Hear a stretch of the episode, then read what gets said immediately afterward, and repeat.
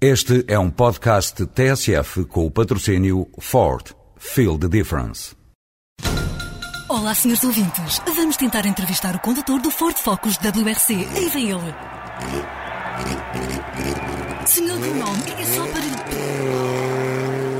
O Ford Focus está imparável. O primeiro no Campeonato Mundial de Construtores de Rallys e o primeiro na estrada.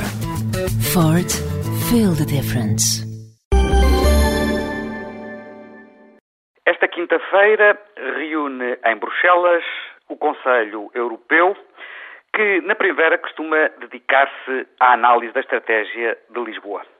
Contrastando com reuniões anteriores, desta vez a reunião ocorre num momento de otimismo quanto ao crescimento económico europeu, sobretudo graças aos bons números da economia alemã e do comportamento da própria Agenda de Lisboa, na medida em que, sob esse ponto de vista, algumas das metas da economia do conhecimento foram melhoradas no último ano.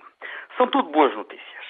Mas há um tema em agenda muito importante para o nosso futuro coletivo, onde provavelmente as perspectivas são menos otimistas. Falo das alterações climáticas e da política de energia. A Comissão Europeia propôs um desafio.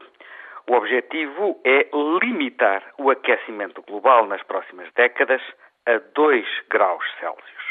E para isso eu proponho ao ouvinte uma grelha de avaliação dos resultados deste Conselho Europeu.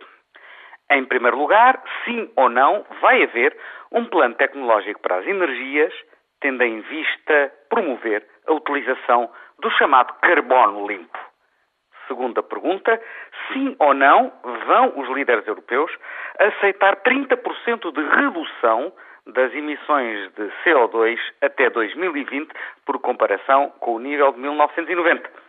E terceiro critério, sim ou não vai ser obrigatório o objetivo de ter 20% de energias renováveis no total da energia consumida pelos europeus em 2020. Sexta-feira à noite podemos ter uma tripla, uma dupla, um resultado simples ou até zero. Aguardemos para ver.